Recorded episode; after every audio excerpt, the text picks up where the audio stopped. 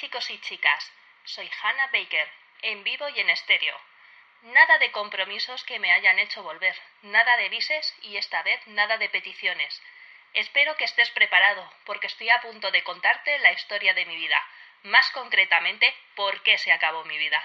Y si estás escuchando estas cintas, tú eres una de las razones. No diré qué cinta te introduce en la historia, pero no tengas miedo. Si has recibido esta adorable cajita, tu nombre aparecerá. Te lo prometo.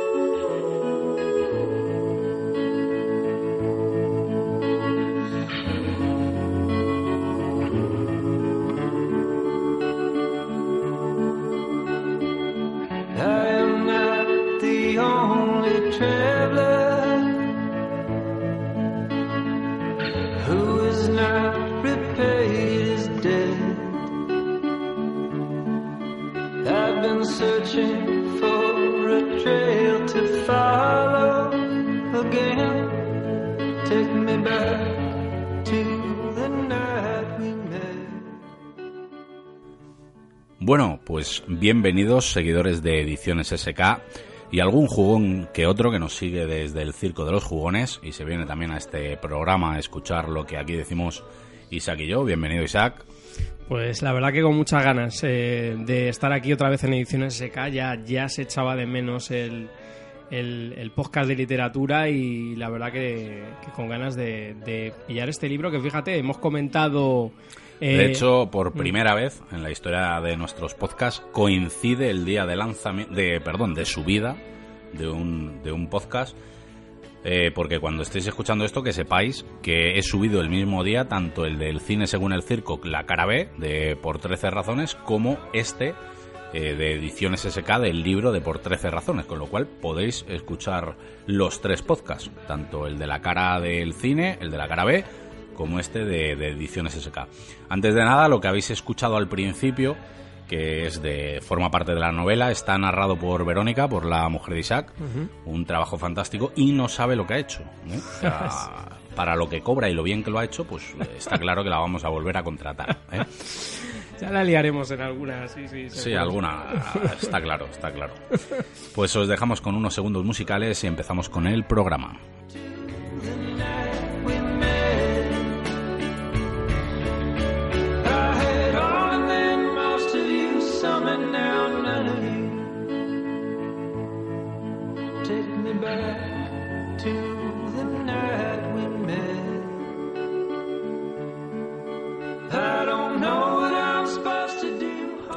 Bueno, pues sobra decir que si estamos haciendo este podcast, normalmente hacemos un podcast, un programa cuando nos gusta la novela. Está todavía por hacer alguno que queremos hacerlo de una novela que nos haya defraudado y, nos haya defraudado, de hecho, bastante.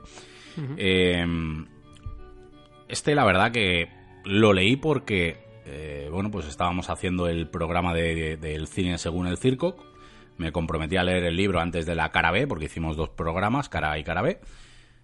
Eh, me, gustó tanto, me, fascinó tanto que te dije, figura, te lo tienes que leer. Sí, sí, me acuerdo. Y bueno, pues hablamos de un libro que publica aquí eh, Nube de Tinta, lo podéis encontrar ahora en cualquier librería, porque bueno, pues la verdad que con lo de la serie se ha puesto de moda. Un precio más o menos asequible, que son 17 euros. Yo le hubiera bajado un par de euritos por el mm. grosor, formato y demás. Con 15 euros creo que hubiera tenido un precio más ajustado, pero bueno, merece la compra. Son, os voy a decir ahora mismo, aproximadamente 200, exactamente 298 páginas que eh, iba a decir que te las bebes, pero es que es algo más. O sea, va más allá de, de leértelas. Está escrito por Jay Asher.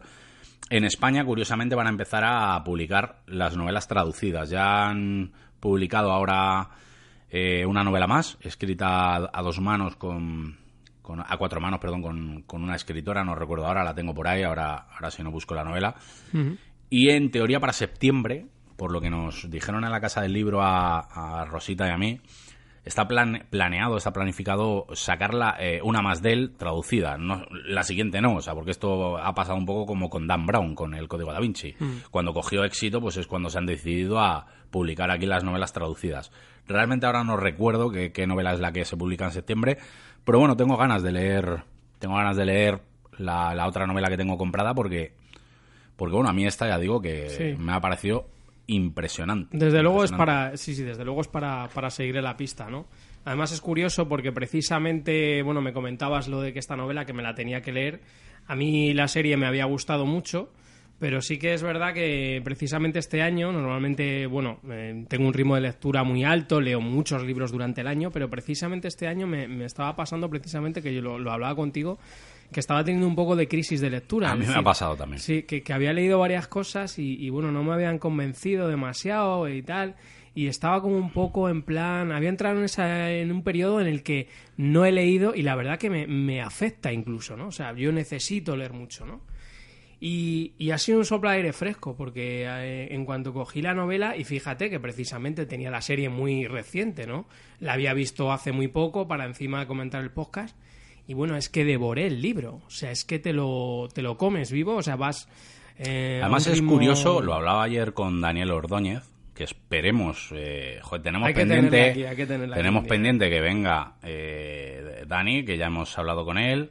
Victoria, que es eh, ya me ha dicho en más de una ocasión que ella encantada de colaborar, pero bueno, por fechas es lo malo que y horarios, que es lo malo que tenemos los que trabajamos y no nos dedicamos profesionalmente a esto, que además tenemos unos horarios difícil, difícilmente encajables, ¿no?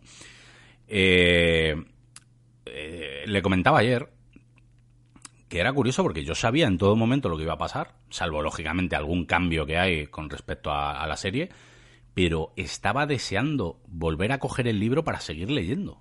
Porque quería saber, eh, o sea, es decir, no puedo decir quería saber lo que pasaba, porque ya sabía lo que iba a pasar pero quería volver a vivirlo. O sea, era como, quiero, quiero seguir, quiero seguir, quiero seguir. Sí, sí. Es hiperadictivo y para mí es un claro ejemplo de que si la historia es buena, ojo, hay que recalcar, y ya lo hemos hablado tú y yo, la prosa no es que sea mala, pero no es excesivamente rica, ni, ni en descripciones, ni en vocabulario, ni nada, pero es que la historia es tan sumamente buena hmm.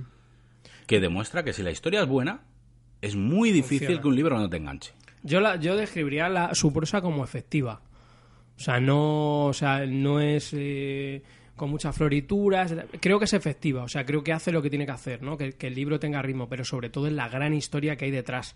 Cuando tienes una historia de, de esa magnitud, eh, que engancha de esa manera, pues evidentemente eh, pues no te hace falta tener una, una escritura muy muy, muy, digamos, lírica, por así decirlo, ¿no? y que es sorprendente lo que hemos hablado ya en el programa, eh, repito, del cine según el circo, que podéis encontrar también en iVox, que es del 2007, que a mí me sorprendió, me acuerdo que os lo comenté eh, fuera de micro en el otro podcast y luego eh, en abierto, que, joder, 10 años cuando hoy en día una novela así llama tanto la atención, enseguida la adaptan y demás, pero claro, ya luego lees que había comprado los derechos a Adriana Grande, que primero mm. quería ser una película, luego la película se viene un poco abajo, quizá un poco por lo que toca, ¿no?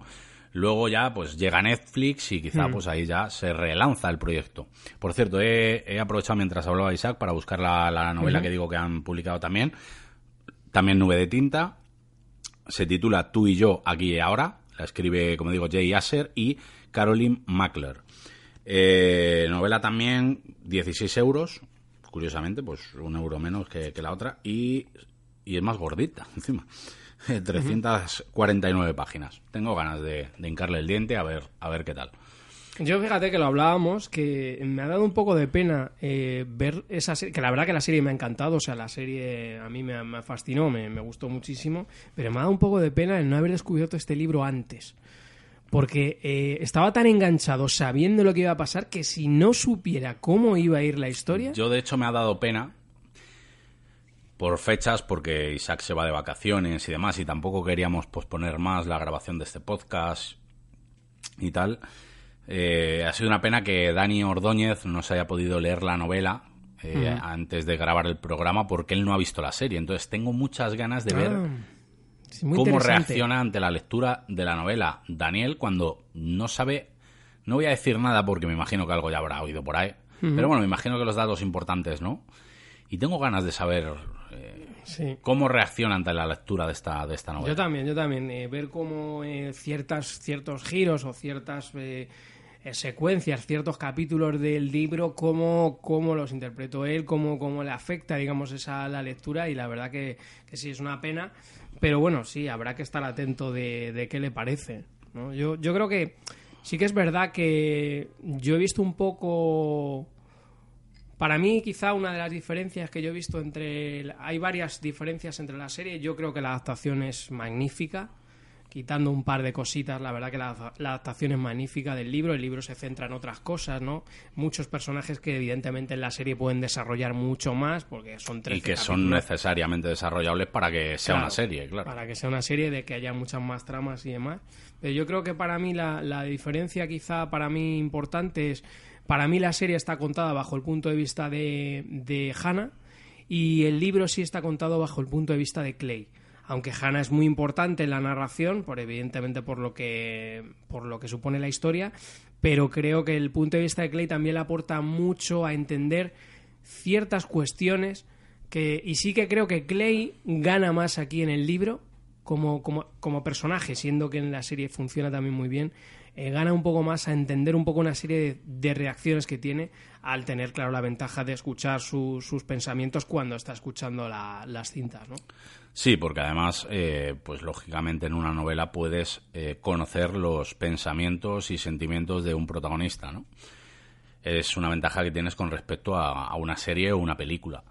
Pero aparte de esto, que es algo lógico y que ya conocemos todos, sí que es verdad que es importante que esté contado, a la hora de entenderlo es, importante que está contado desde el punto de vista de él y que es verdad que te ayuda a además poner en cierta situación ciertas reacciones de Hannah que en la serie mm, no radicalizan tanto. O sea, es decir, dejan más a que cada uno piense lo que le dé la gana. Y aquí en el libro sí que te quieren dejar marcado y acotado porque Hannah reaccionó así o hizo algo tal y como lo hizo, ¿no? Tal y como lo planteó. Y creo que es importante, sobre todo, para entender el personaje de Clay. Queda mucho más claro que, que, Mm, te lo dejan claro, vamos, no es que quede mucho más claro, es que en la novela queda claro que Clay estaba enamorado de Hannah desde eh, que la conoció prácticamente.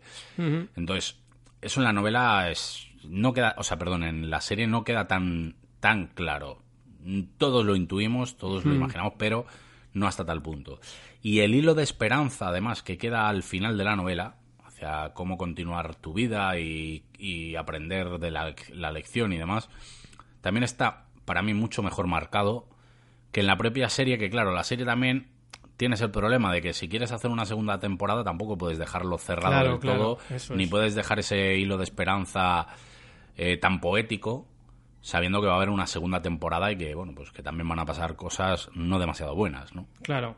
Yo, bueno, eh, creo que sí que, íbamos a dar spoilers aquí o... sí, sí, por supuesto. vamos que no sepa que hay spoilers en este programa, que lo corte y cuando ya haya leído la novela pues que, es, o, si has visto la serie, si has visto la serie puedes escuchar el programa. Eh, porque, porque bueno, hay variaciones, es cierto que en el libro hay variaciones, pero, pero, son muy pequeñas. O sea, lo, lo, fundamental desde luego está, está en el libro.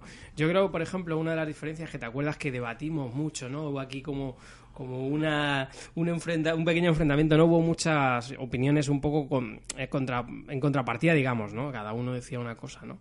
que no había quedado claro la reacción de Hannah cuando, cuando se está liando con Clay y demás, eh, esa reacción, ¿no? Alen y tú decías que, bueno, que no lo entendíais, yo más o menos lo entendí de una manera, pero sí que es verdad que queda mucho a la interpretación de lo que, de lo que uno cree en ese momento, ¿no? Entonces no queda claro. En el libro sí te lo deja muy claro, muy marcado, que lo primero... Eh, Clay eh, tiene miedo, aparte de, de, su timidez y de que le gusta mucho, tiene miedo por la propia reputación de Hannah que se ha ido eh, cargando durante toda la historia. La famosa bola de nieve que comenta Hannah. Cada vez ha sido más grande. Y claro, eh, él tiene miedo porque él se considera un pimpín ante Eso las es. mujeres, piensa que la otra es una come hombres y que, que- que no tiene suficiente experiencia como para enfrentarse a ella. Me recordó un poco a la situación de Flanagan con, Con Clara con. Clara. Sí, sí. que, Mm. que Clara eh, está atraída por el personaje que se ha generado de Flanagan en el instituto. Y Flanagan, sin embargo, piensa que la otra es una mujer inalcanzable casi. O sea, es un mito. ¿no? Sí. Allí dentro de. incluso por el informe que crea sobre ella. Entonces, me recordó un poco a eso, ¿no? A esa idea cuando eres adolescente, y bueno, ya no tan adolescente, porque a todos nos ha pasado de que consideras que quizá cierta chica es inalcanzable y, Mm. y igual no lo es. Sí, sí, sí. Yo creo que eso está muy bien metido. Eh, precisamente por eso, ¿no? Yo porque, porque como lector te puedes identificar muy claramente en esa situación, ¿no? En tu adolescencia, o lo que dices tú, incluso en una edad adulta, ¿no? Eh, eh, tienes como una imagen ya creada, ¿no? Y si encima el entorno se encarga todavía de potenciarla, pues evidentemente te, te puede coartar un poco más, ¿no? O sea, eso por la parte de Clay que queda explicado un poco por dónde vienen todas sus dudas y demás. Y luego la parte de Hannah que marca muy claramente, aunque en la serie evidentemente también le dan importancia, y creo que la escena también es importante, pero en el libro queda muy claro que el momento en el que su vida cambia es cuando eh, ella eh, se lía con Justin y se da ese primer beso que, que bueno, que es la consecuencia del desastre, ¿no? Eh, yo creo que ya, ya lleva la mochila al hombro de esa primera experiencia que es muy mala para ella y luego y lo que yo creo, luego reflexionando, yo creo que es lo que hace que ella no tenga una visión realmente objetiva sobre lo que la pasa. Hmm. O sea, la hace confundir ciertos sucesos, otros no, lógicamente porque son más graves, pero hay otros a los que ella les da demasiada importancia quizá porque ya está nublada, ya se le ha nublado la mente, ya, Sí. ya no ve las cosas con claridad.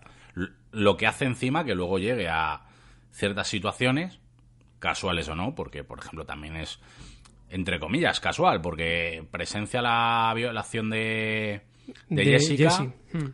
porque ella reacciona de mala manera ante Clay, porque si no, cuando hubieran entrado a la habitación los otros, ellos estarían encima de la cama montándose Claro, y, hubieran- y se hubieran ido. Eso es. ¿Vale? O sea, o se hubiera dado una situación diferente que es, ¡buah! A otro más que se trinca esta, cuidado.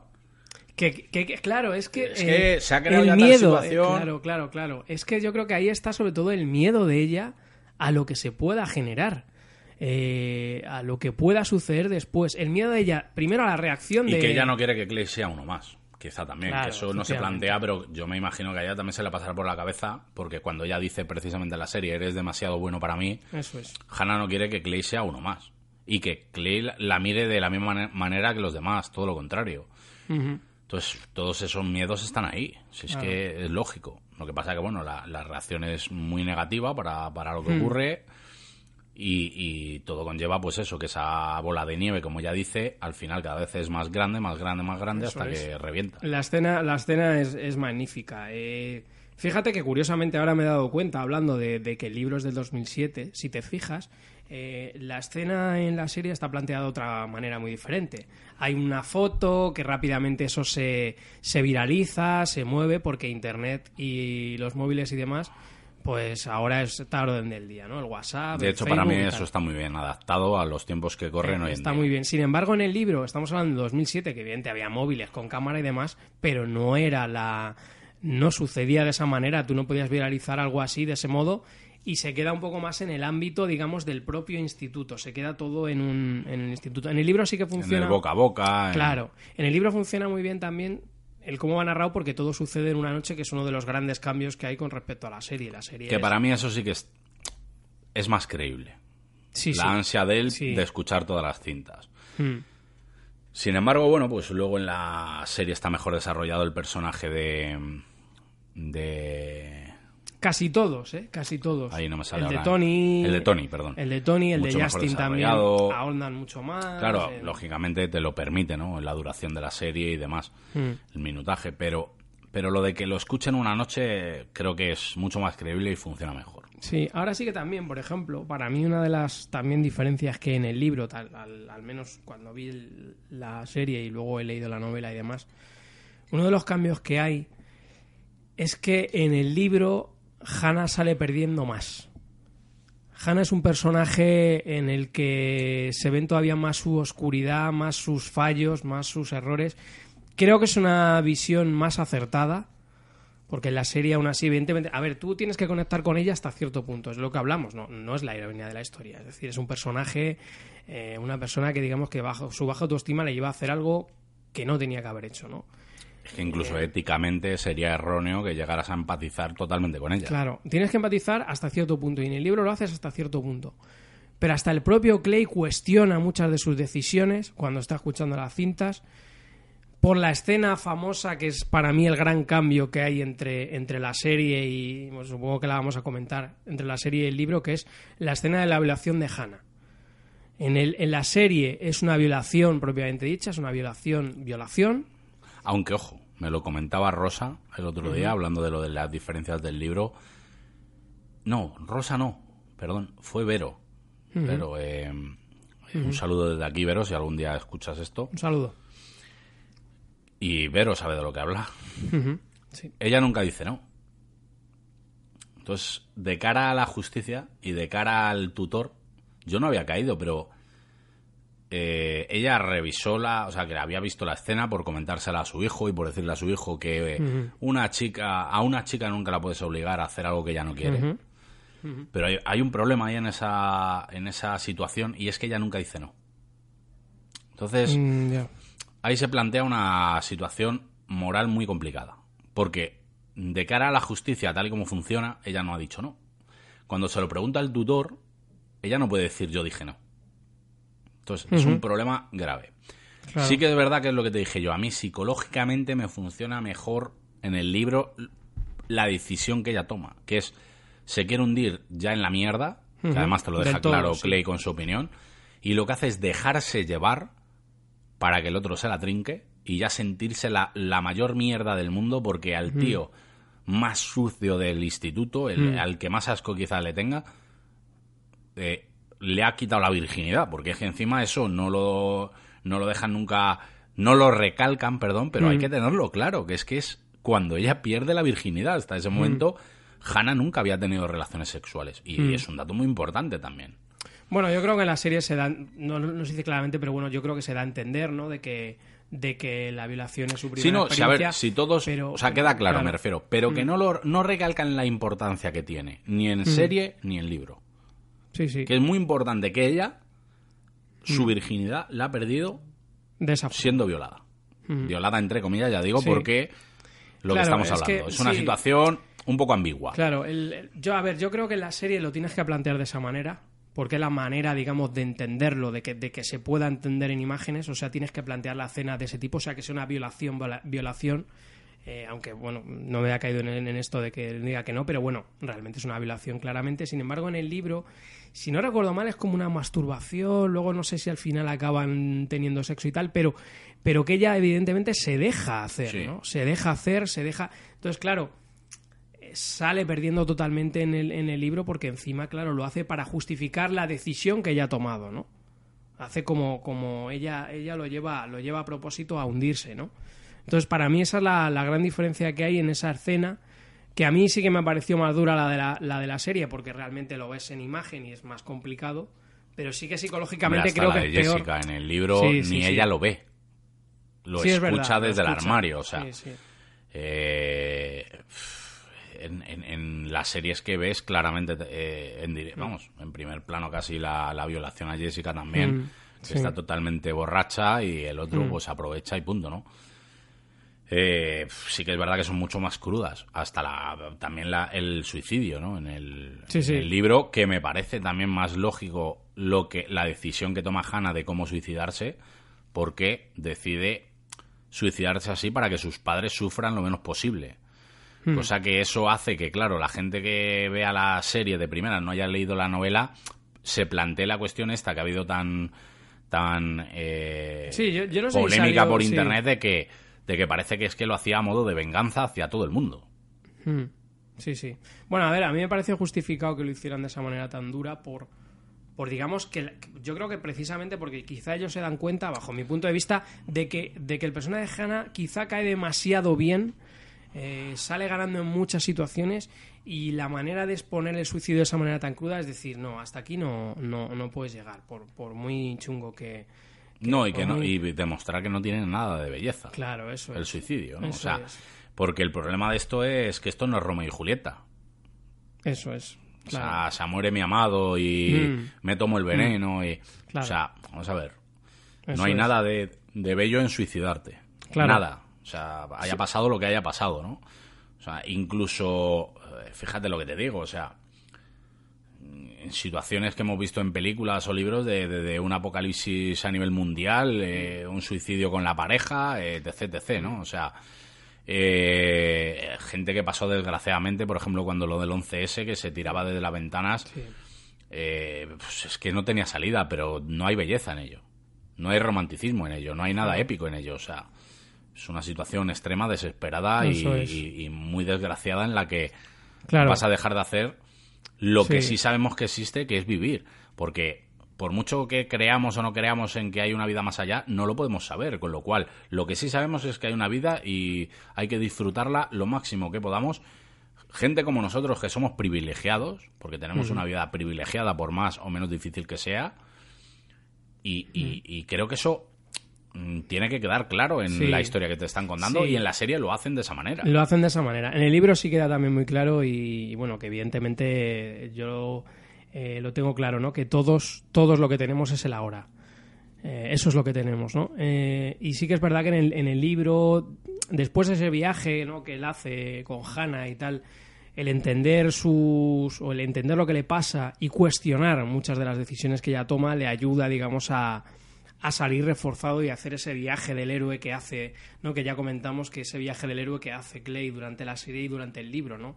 Esa experiencia traumática que vive a través de los ojos de ella para eh, salir reforzado y crecer y, madurar en este caso, ¿no? Yo creo que evidentemente, pues eso, eh, te tienes que quedar con lo de ahora, ¿no? Con lo que vives en el presente y en el futuro, quién sabe, ¿no? Y nadie puede saber, evidentemente, si hay algo al otro lado cuando uno fallece, ¿no? Por tanto, tienes que aprovechar cada segundo de, de vida que tengas, lógicamente.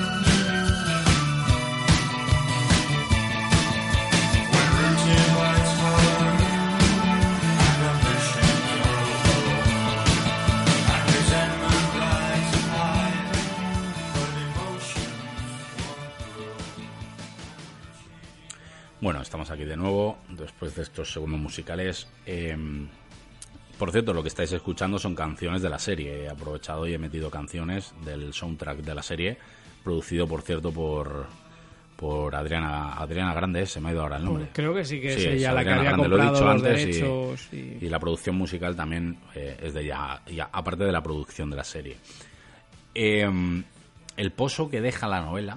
Tú fíjate que la, la serie te deja pozo, pero la sensación que tengo, ya digo que estoy deseando que la lea Da- Dani para ver qué, qué opina y que me transmita sus sensaciones. El pozo que te deja la novela, aun sabiendo ya lo que iba a pasar, porque has visto la serie, Sí. es grande, ¿eh? porque te quedas. Mm. Yo estuve un par de días reflexionando. Reflexionando, sí. Es, es lo que dices tú, da pena el no haberte acercado a, a la novela antes de ver la serie porque me imagino que el impacto hubiera sido mucho mayor. Mucho mayor, sí, sí, totalmente. Totalmente. Entonces, eh, hablando un poco ya y para tampoco extendernos demasiado con el tema de la prosa, recalco que, a ver, que no es que la prosa sea mala ni mucho menos, simplemente que es, como dice Isaac, muy efectiva. Cuando tiene que describir algún sitio diferente, como la cafetería, sí que se extiende un poco más en describírtela y está muy bien descrita. Por ejemplo, no describe personajes.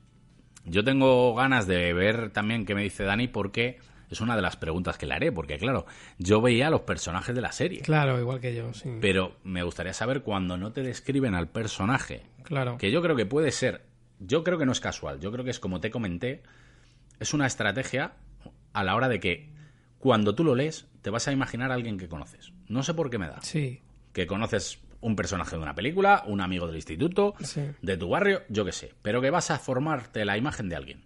Sí. Porque lo que te dice es la personalidad. Pues era Mm. un tipo muy arrogante o era tal. Mm.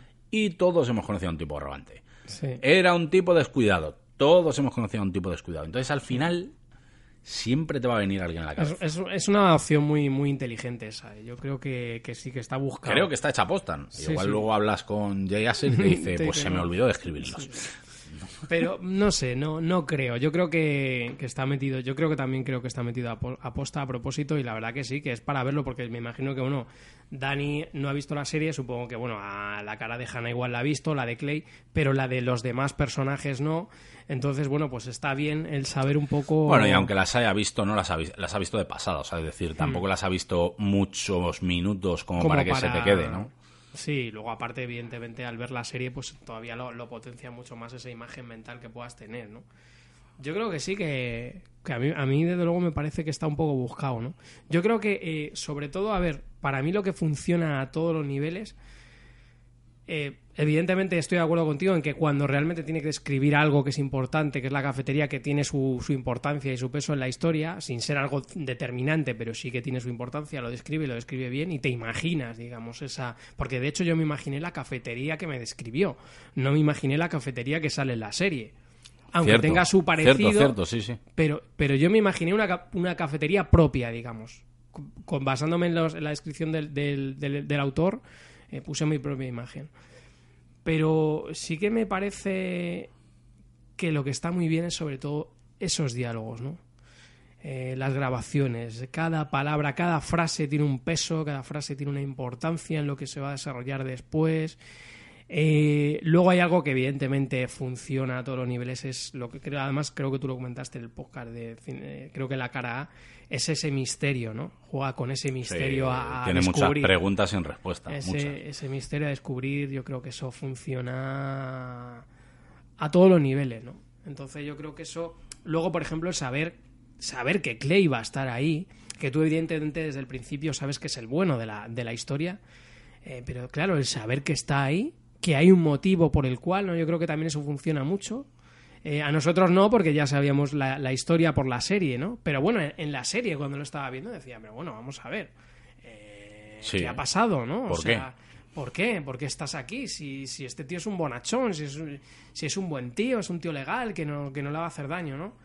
Y luego, bueno, pues evidentemente se ve que por ese tipo de cuestiones, pues se llega, digamos, a, a- llega a tener un peso, digamos, o sea, llega a tener un peso en la decisión que ella toma, lógicamente. Sobre todo, por, evidentemente, por culpa de ella, ¿no? Hay una cosa que está explicada en la novela y creo que en la serie no, no, no lo sé, igual tú lo recuerdas. Eh, la pareja mayor del hombre que tiene el accidente, que en la Hmm. serie lo tiene con Jeff, que tiene una importancia el personaje y tal, en Sí, el libro no, no, no existe. Hmm. Pero esa casa, en el libro dejan claro que es la antigua casa de Hannah, la primera casa que tuvo cuando llegó al pueblo. Creo Sí. recordar que en la serie no. No, no, no, no, no. En la En la serie, serie no, ¿no? Simplemente serie dan la casualidad de que es el hombre del accidente. Sí. Pero claro, sin embargo, no va la amiga a ayudar al hombre después del accidente. Claro. En la novela no sale, en la serie sí, pero Mm. en la novela sí está la carga eh, dramática de que es la primera casa de Hannah De cuando Hannah. llega a... Sí, que eso que también- relata la sí. situación esta que el chico este que le gusta a la amiga llega y se repala en el y Sí, tal. que eso es solo, de- solo sale en el Solo libro, sale en, en el libro, en la, sí. en la serie no aparece. Y sí que me parece, me parece la verdad que también a mí me gustó mucho esa situación porque habla un poco también de la carga emocional que tienen determinados lugares. Y eso sí que es verdad que se trata mucho en historia, en, en un tipo de historia sobrenatural, ¿no? En, con pues, bueno, una, una historia de fantasmas o lo que sea, ¿no? De la carga. Y yo sí que creo, ¿eh? Yo sí que creo que hay determinados sitios que han pasado Hombre, ciertas cosas, cosa, yo ¿no? hasta, que la- tienen- hasta los pues puede que 15 años o 14 o por ahí viví con, con mis abuelos, con mi madre, con mis abuelos, luego nos mudamos. Eh, yo solo he vuelto una vez porque se quedó allí viviendo mi tío. Eh, lógicamente, los recuerdos de tu infancia, esos ataques de nostalgia, cuando eso está ahí. O sea, tu carga, como dices tú, emocional, o cuando volví a Alicante, que yo veraneaba en, el- en Alicante con mis tíos que en paz descanse los dos, volví años después, y no recuerdo por qué volví, creo que porque mm, Vero y Carlos estaban veranando allí, no recuerdo. No en Alicante Capital, pero hubo un día que fuimos a Alicante Capital, ¿no? Entonces, eh, mi sensación fue muy extraña. Porque te vienen muchos recuerdos. Entonces, eh, eso, como dices tú, está muy bien manejado en esta novela. Por no hablar de que recalca todavía más el hecho de que ella, como cualquier persona, y sobre todo un adolescente, busca su lugar en el mundo y su grupo de amigos. Y también te da pena el hecho de que ves que estaba muy sola, que en cuanto conocía a alguien le duraba poco, o sea, enseguida pasaba algo y se quedaba sola.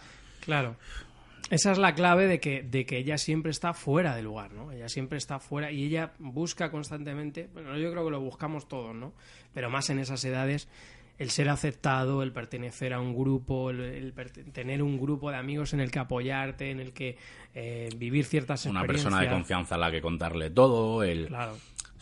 Y hombre, es una situación triste. Todos, mm. tú siempre, eh, muchas veces lo has dicho cuando hemos hablado de alguna novela o alguna película, que hay, un, hay una situación que siempre hace que tengas, que empatices con el, con el personaje. Mm. Lo haces tú en tu novela, eh, mm. lo he hecho yo en la mía. Eh, es la soledad.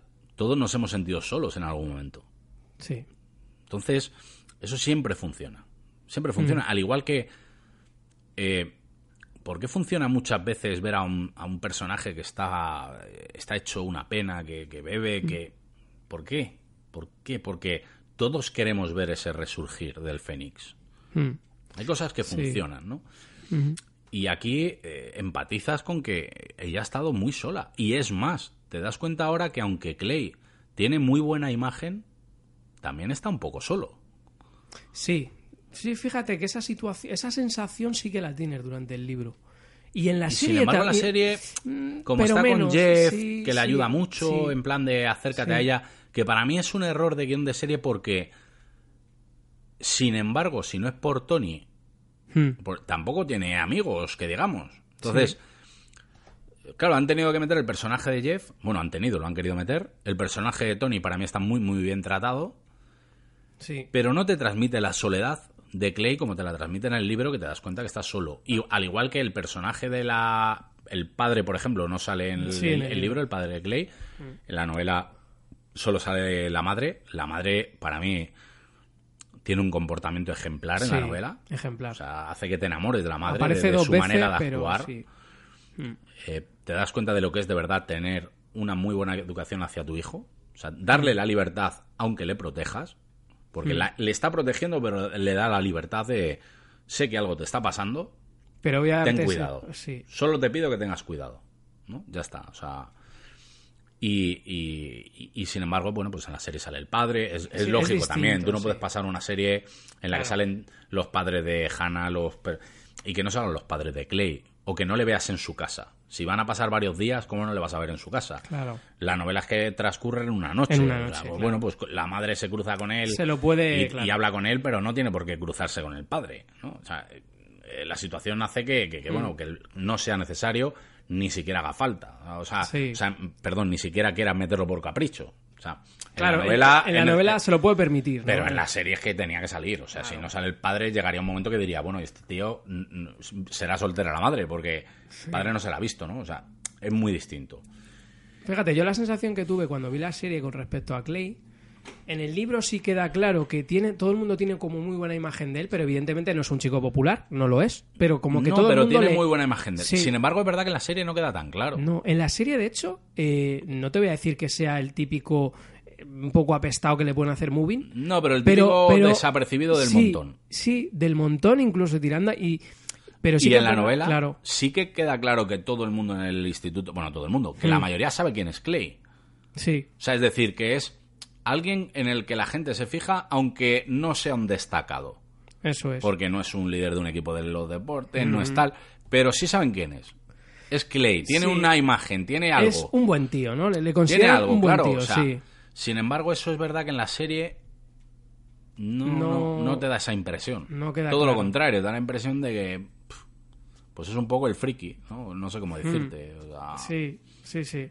Claro, entonces eso sí que sí que es verdad que en el libro también se percibe esa soledad, ¿no? Que un poco también lo que le pasa con respecto a Hannah y es un poco también porque quizá no nadie le sabe tampoco aconsejar en un momento determinado o darle una visión diferente. Hombre, de hecho, eh...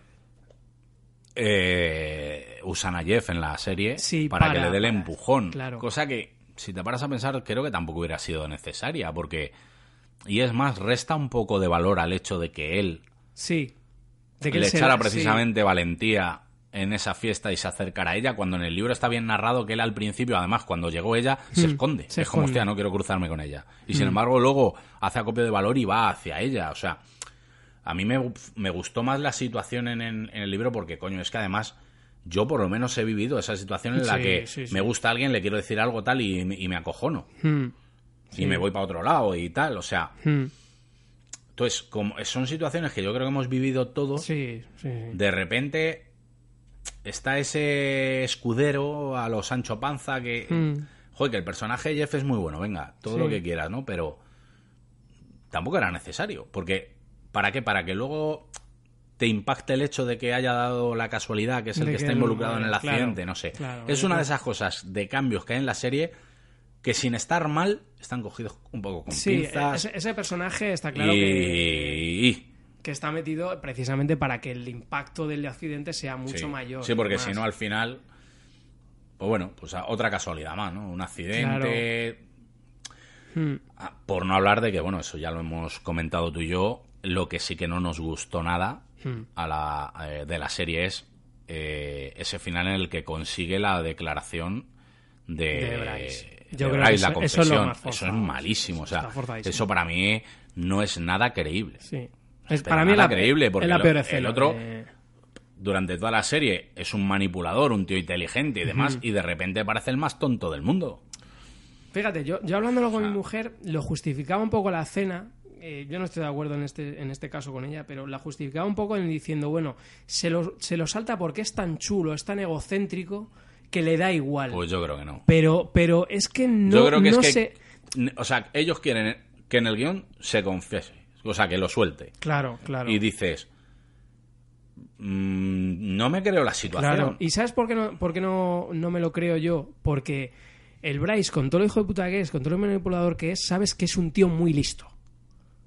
Y que no va a caer en algo así. Mira, yo creo, lo hemos hablado tú y yo, que yo creo que hubiera funcio- funcionado más si hubieran estado en una reunión entre colegas Hmm. y él no dice claramente la violé, pero hubiera podido decir, joder, la eché un polvo y tal, Hmm. y que le hubiera dicho uno, pero ¿y ella quería? ¿Y qué le hubiera dicho? ¿Y qué más da? Sí, Me la follé, no lo entiendo. claro, O claro, sea, eso es. estás diciendo Ahí ya que sí él ha está violado más, claro. y tal. Pero es que de esta manera, o sea, la manera en la que le dice además, ¿quieres llamarlo violación? Llámalo. Es que, o sea, está forzadísimo. Sí. Además es que él no es más, no- ya no la respuesta de él, sino las preguntas de Clay, ¿de verdad él no se da cuenta que algo raro hay? O sea, te viene un tío a tu casa, se supone que a por marihuana y de repente te, Te empieza empieza a decir, preguntar. quiero que lo digas. Joder, ¿qué, qué es? ¿Algunos hombres buenos? ¿Ordenó usted el código rojo? Y de repente el otro lo... O sea, Claro. Sí. ¿Me entiendes? Sí, O sea- sí, sí, sí. Esa, esa escena fue- eh, para mí es la peor de la serie precisamente por, por lo forzada que está, ¿no? Eh, es que te vuelvo a repetir, es que el Bryce, tal como te plantean el personaje, tal como te lo han mostrado durante toda la serie, no caería en algo así. No. Y mucho menos diría la palabra violación. No, no, no, no, no. eh, eh, en Sobre todo en para mí el error de ese diálogo, de esa secuencia, es que la palabra violación sale por lo menos cuatro veces Y no saldría de su boca, no, eso te lo y no garantizo. saldría tan fácilmente. Porque sabe, sabe lo que conlleva. El tío tonto no es. Entonces, yo creo que para mí eso es lo peor de la serie. Para mí sí, esa secuencia sí que no, me, no la... Y sí que es verdad que es lo que, lo que hablamos, ¿no? En, en una escena en grupo, con los colegas y tal... Y tú fíjate un elemento que hubiera metido yo, que creo que hubiera sido dramático, en cuanto a eh, carga dramática, hubiera sido brutal y me parece increíble que no, no se le ocurriera. Y es, todos recordamos que se van de la, del jacuzzi, eh, se va, Se va la chica esta, no me acuerdo se cómo va se la llama. china, sí que no me acuerdo cómo se llama, Sí. y quién es el otro. Y hay otro ahí, no sé si el Marcus o no sé, es que ahora mismo no recuerdo yo el Para mí la carga dramática es que de alguna manera, no en el jacuzzi, pero sí en la fiesta, porque ha montado una fiesta, hubieran pasado por allí este Justin, y Jessica, y que Jessica de alguna manera desde lejos, porque está en el jardín, presenciara la violación. Porque haces el efecto espejo en el que Hannah ha presenciado la suya, Jessica Mm. presencia la de Hannah y ninguna hace nada. Claro, lo que pasa es que ahí el personaje de Jessica cambiaría, claro. Porque ese, ese, ese incidente desencadenante haría que el personaje cambiara. Pero sí, la verdad que estaría muy interesante. Pero claro, ahí yo creo que te lo planteas y ya quizá eh, le tienes que dar a Jessica todavía mucha más importancia y tampoco quieres que nuble a Hannah con la importancia que tiene como, como personaje. Ojo, yo creo que hubiera me refiero a que hubiera funcionado en la serie. Hmm. Creo que en la novela no. Porque en la novela se le da todavía menos importancia a Jessica. O sea, hmm. ya hubiera sido un salto extremo de repente, además de no darle importancia, de repente un personaje que en la novela tome una importancia y no sabe bien por qué. O sea, por no hablar de que en la novela no van a juicio, los padres no, de Hannah no se ve que vayan a denunciar, no hay una hmm. testificación, etcétera. O sea, ahí cambia mucho el tema. Sí. Pero, pero ojo, esa carga, a ver, es algo que ya ves tú. O sea, igual luego no funciona para nada, como digo, pero yo según estaba leyéndolo, empecé a pensar en la secuencia cuando cerré el libro, porque, bueno, pues luego venía caminando de... Casualmente acabé esa secuencia y venía caminando del autobús a casa. Y iba pensando en lo de la serie y digo, es que hubiera sido un poco ¿Qué hubiera pasado si de repente Jessica desde lejos lo ve? Lo ve. Primero, eh, más claro no te puede quedar que, que, ese tío es un violador y que a ti te lo ha hecho. Sí. Porque luego también otra cosa para mí que está un poquito cogida con pinzas en la serie es el juego este. De que todo el mundo le. Mm, claro, porque no. Nunca, nunca, para, lógicamente, para que se mantenga un misterio de qué ha pasado en la serie. Claro, claro, eso es. Nadie nombra la palabra violación hasta que no se ve. Que, claro, o sea, eso es. joder.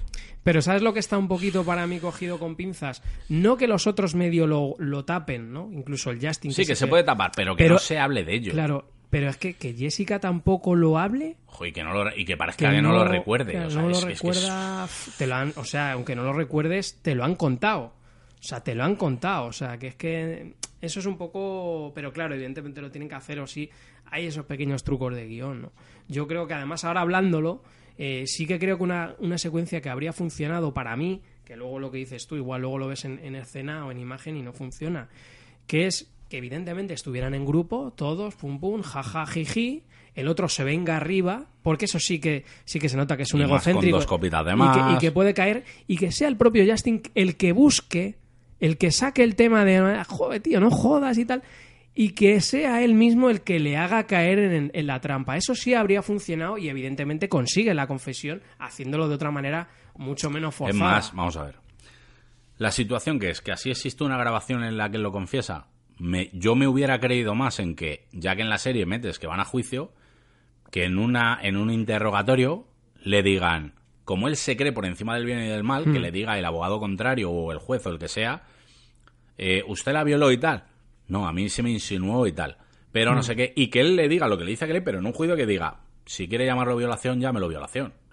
Me lo hubiera creído más. En un interrogatorio, en el plan de yo estoy por encima del bien y del mal y demás. Claro, pero es que en un juego que parece de James Bond, las preguntas de Clay no vienen a, lugar y encima es lo no creíble. Que en una situación que dices, ¿y este tío de verdad no se da cuenta de que a qué vienen esas preguntas? Efectivamente. Y precisamente, fíjate, has hablado antes de una peli muy buena que es Algunos hombres buenos.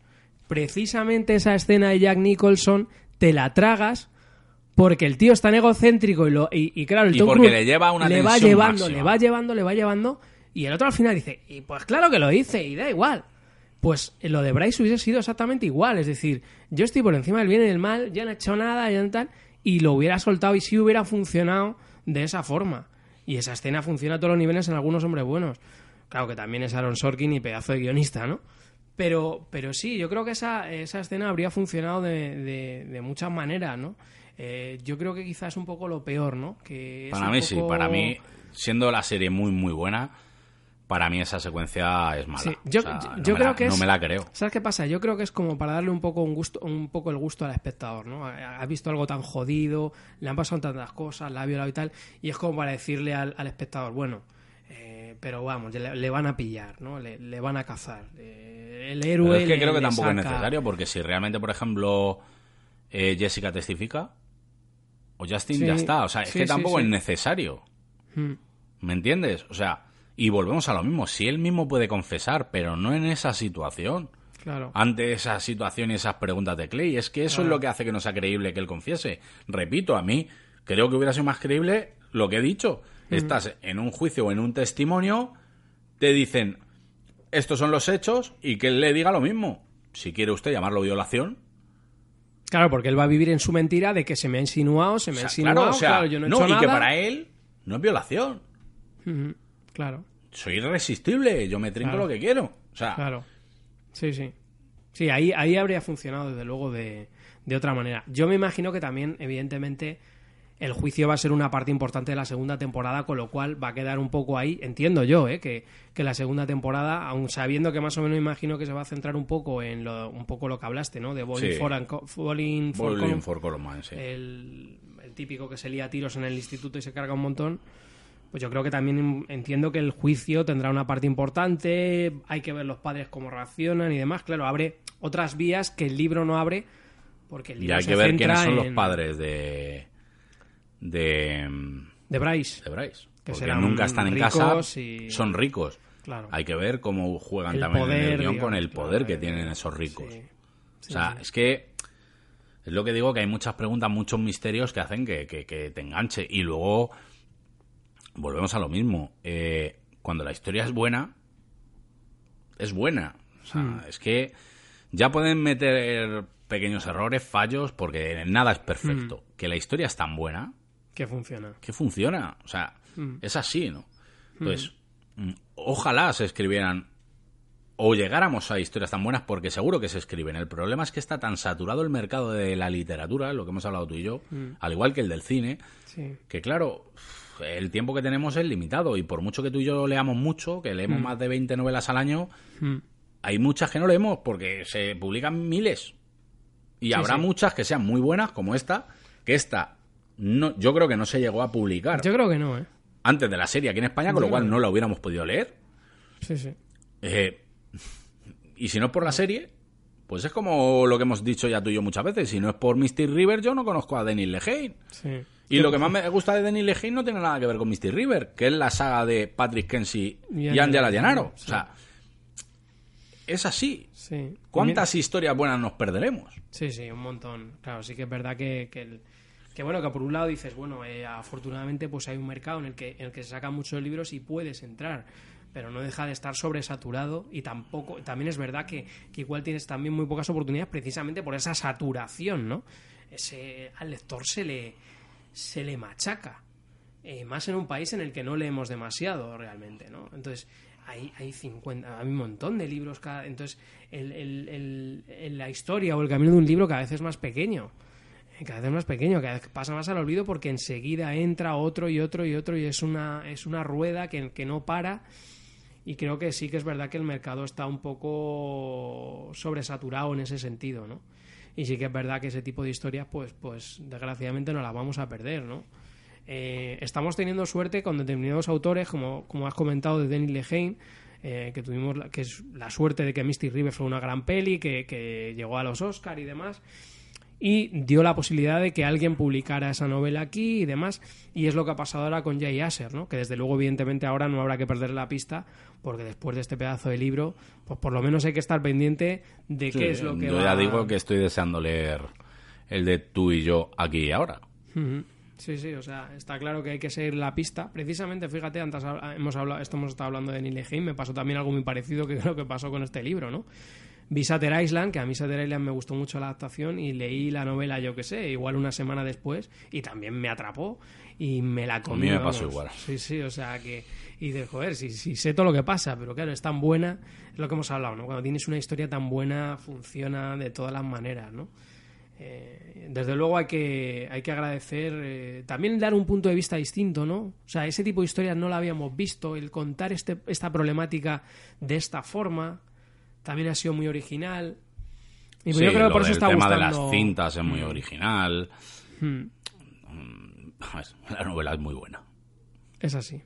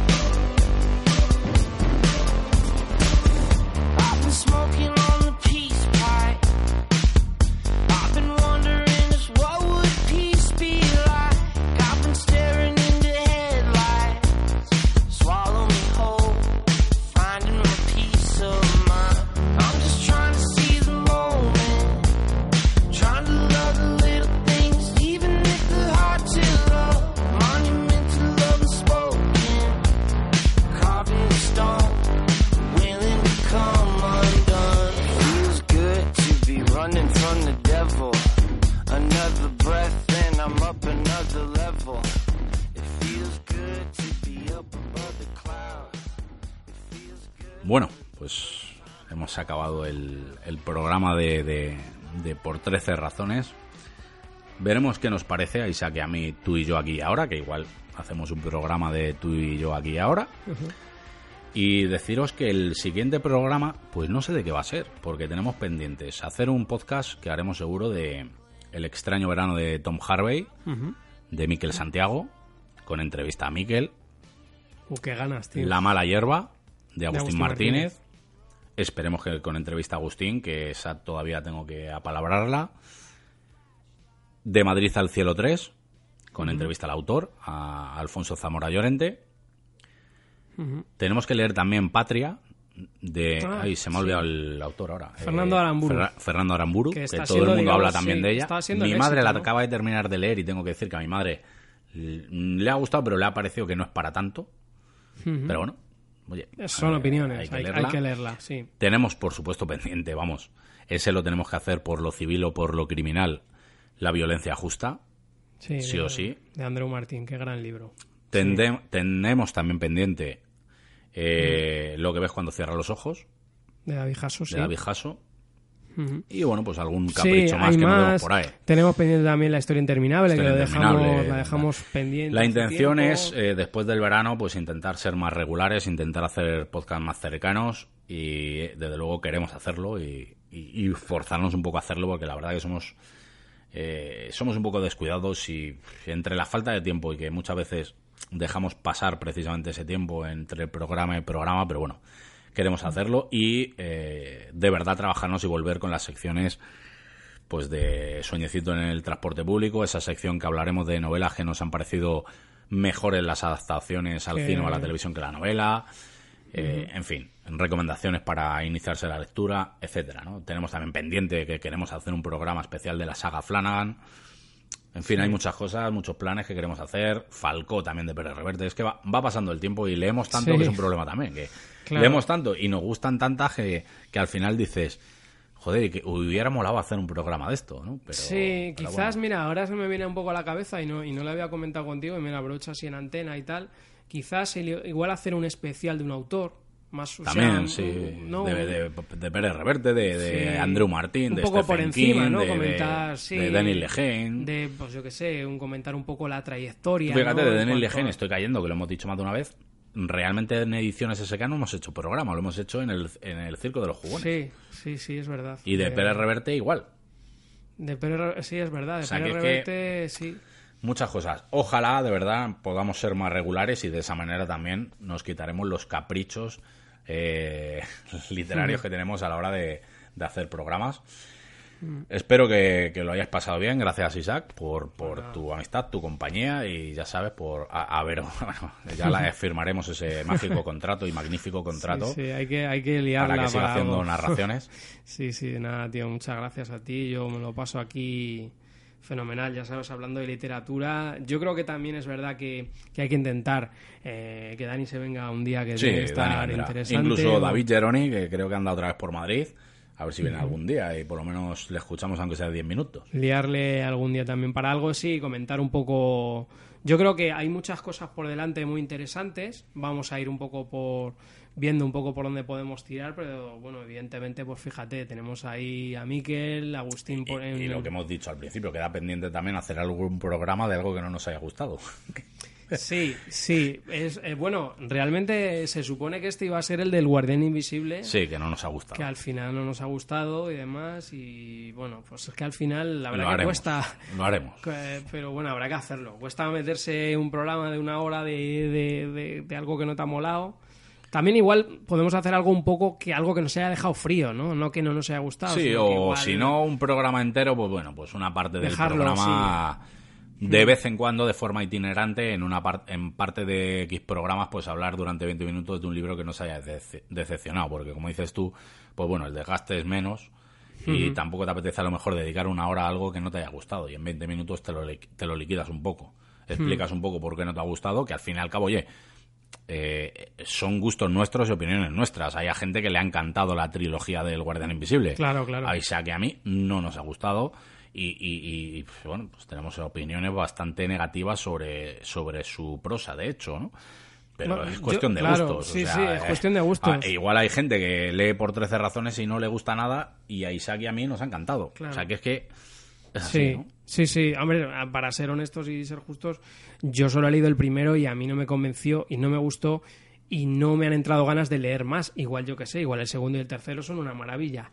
Eh, pero claro, si ya el primero no me enganchas para continuar leyendo, pues, pues va a ser que no. Lo que pasa que evidentemente ha tenido miles de lectores y evidentemente ha gustado mucho, pero no deja de ser de nue- nuestra opinión, ¿no?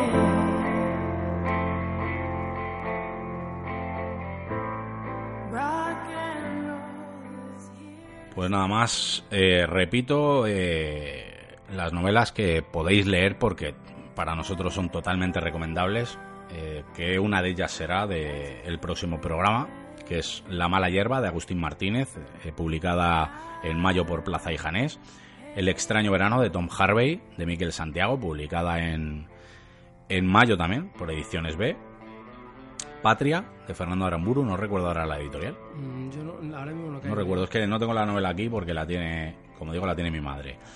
Eh, entrará eh, a De Madrid al cielo Madrid al 3, cielo 3, que esa es de de Alfonso Dolmen. Zamora, de de Dolmen.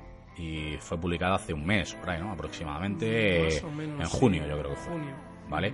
Y La violencia justa de, de Andrew Martín, que Novelón. es de Ediciones B, No, ¿No? eh, es de RBA. De RBA, De perdón, sí, y por 12 euros creo que está. Sí, además lo bueno que tiene Vamos. RBA es que suele sacar bastantes libros y a un precio muy económico. O sea, cualquiera, cualquiera de esas novelas, todas, de hecho, deberíais leerlas, los que os gusta la lectura, porque además son hiperadictivas. Pero si no, pues por lo menos una de ellas. Y oye, igual hay suerte y es precisamente de la que hablamos en el siguiente programa. Bueno, y si alguien se quiere leer un último grito Hombre, entre los maizales, Vamos. Es que a día de hoy, el que sea seguidor de ediciones SK o el Circo de los Jugones y no se haya leído la novela de Isaac, Un último grito en los maizales, con el ofertón además que ahora hay en Amazon para comprarla, pues es para matarlo, porque es una novela, no es porque sea mi amigo, pero adictiva.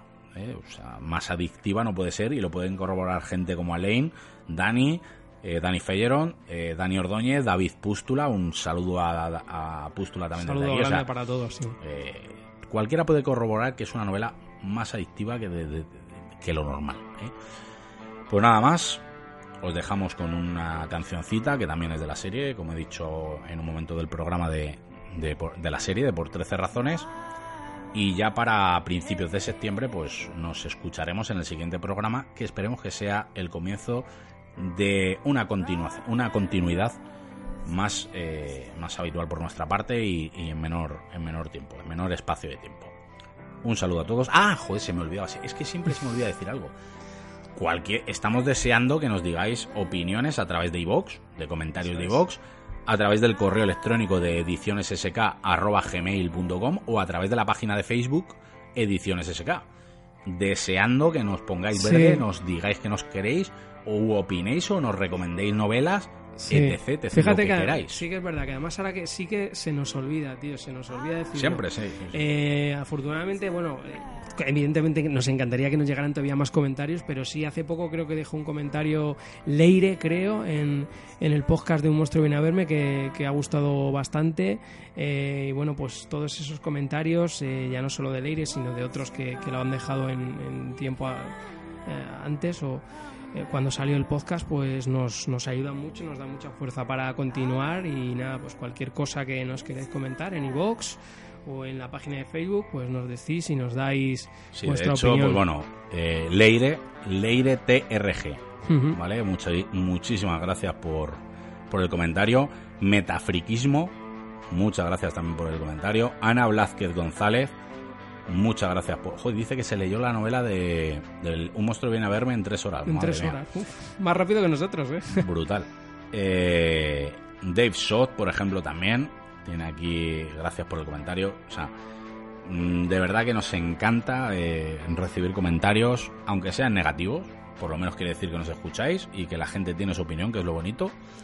Y muchas veces igual nos hace reflexionar Claro, sí, y sí. recapacitar y darnos cuenta de que estamos equivocados. Que seguro. Que tampoco es muy difícil, ¿no? Pero bueno. sí. ¿eh? Como al fin y al cabo los que grabamos somos nosotros y nadie nos dice lo contrario, Hmm. pues aquí sí. No hay nadie aquí dándonos collejas, pero bueno. De verdad que muchas gracias y bueno, aquel que no se haya suscrito al, a, cualquier, a la página o al iVox, recomendarlo porque también nos ayuda el tener más escuchas, más visitas, más comentarios, etcétera. Anímicamente, porque no nos llevamos un duro, ¿vale? Con lo cual, pero anímicamente pues te da, Pero, pero es te da subido. Sí, te da sí. subido. Sí, somos así de golatras, sí, sí.